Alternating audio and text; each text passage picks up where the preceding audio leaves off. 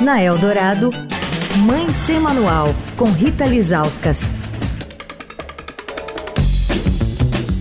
Oi, gente, Mãe Sem Manual de volta em uma semana em que o assunto são os bebês que nascem antes do tempo, os prematuros. Com a gente a doutora Maria Luísa Benício, que é ginecologista e obstetra, voluntária da ONG Prematuridade e ela mesma mãe de um bebê que nasceu com apenas 30 semanas de gestação.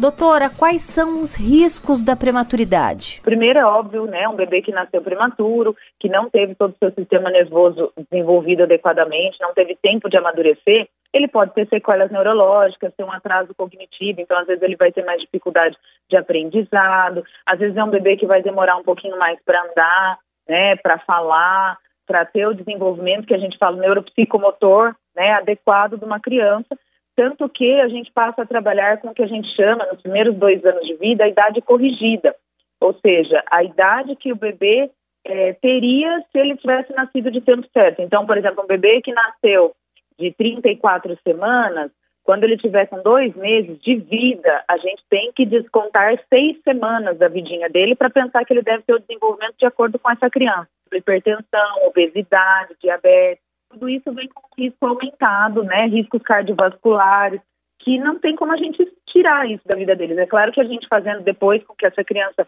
tenha toda uma assistência, ela vai ter um acompanhamento médico, o pediatra que deve acompanhar ao longo da vida, e sempre a gente estimular que essa criança procure ter hábitos de vida o mais saudável possível, né, vão minimizar esses efeitos, mas a gente tem que saber que esses efeitos vão existir dentro dela, né, a gente não tem como retirar essa prematuridade da criança. Quer falar com a coluna? Escreve para mãe sem manual, arroba estadão.com. Rita Lisauskas para a Rádio Dourado, a rádio dos melhores ouvintes. Você ouviu Mãe Sem Manual, com Rita Lizauskas.